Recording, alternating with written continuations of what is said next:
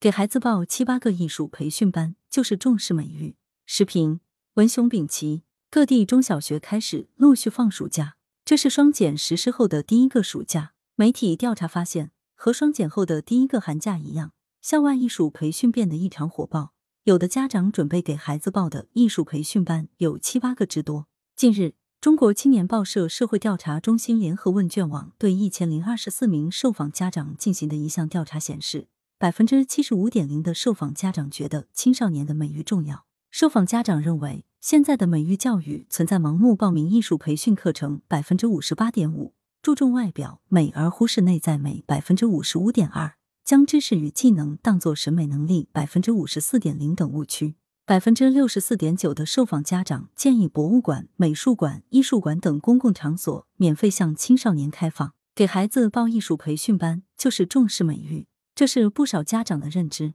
虽然也有部分家长认识到这是美育的误区，但是。也被裹挟到艺术培训热之中，互相攀比，给孩子报各种艺术培训班，并以考出多少艺术证书评价美育成果。要培养孩子的艺术兴趣与审美能力，应摆脱功利美育，重视发展并利用城市社区美育资源，开展艺术活动，营造艺术氛围，对孩子进行艺术熏陶。功利美育表现在三方面：一是培训美育。调查显示，我国的艺术培训市场规模已经超过两千亿元。双减之后，非学科的校外艺术培训更加火爆。艺术培训班也应该是艺术兴趣培训班，但为迎合并刺激家长的功利诉求，艺术培训班更多是技能培训班。有的家长不管孩子有无艺术兴趣，都给孩子报班，并认为报的班越多，越重视培养孩子的艺术教育。双休日、寒暑假，不少孩子在各个艺术班转场，不堪重负。二是证书美育，为做大培训规模和体量。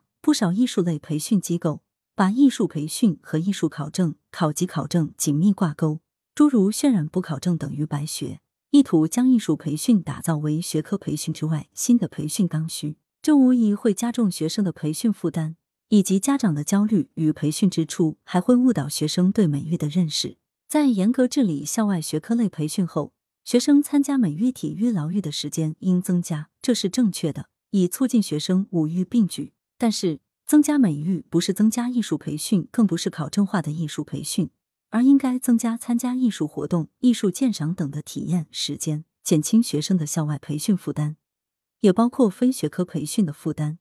如果艺术培训增加学生的负担，刺激家长的焦虑，也应进行严格的监管。有中小学校长反映，本校艺术团的学生参加艺术节表演活动可获得金奖、银奖，可是。组织这些学生去听音乐会、看戏剧、艺术展览，不少学生却毫无兴趣。这或许表明他们从小接受的是功利的艺术教育，以考证获奖为目标，对考证获奖之外的艺术活动没有兴趣。三是应试美育，为加强中小学美育教育，引导学生家长重视学生美育，我国各地正把美育纳入中考，这带来的问题是美育也出现应试化倾向，强调知识和技能。之前，我国的艺术培训有很大部分就针对艺术高考进行，有的学生把参加艺考作为曲线高考的路径。随着把美育纳入中考，如果强调以考试评价学生的美育成绩，就会出现以应试方式应对美育中考的问题。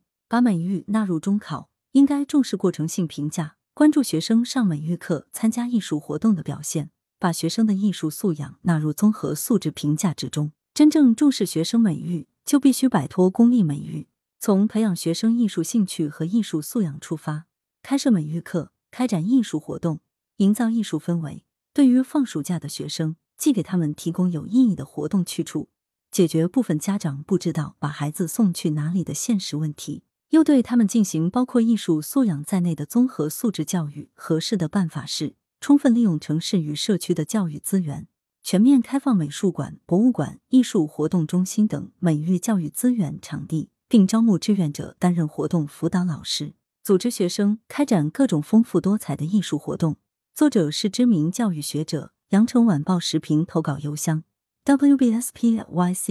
点 com。来源：羊城晚报羊城派。图片：视觉中国。责编：张琪、孙子清。校对：何启云。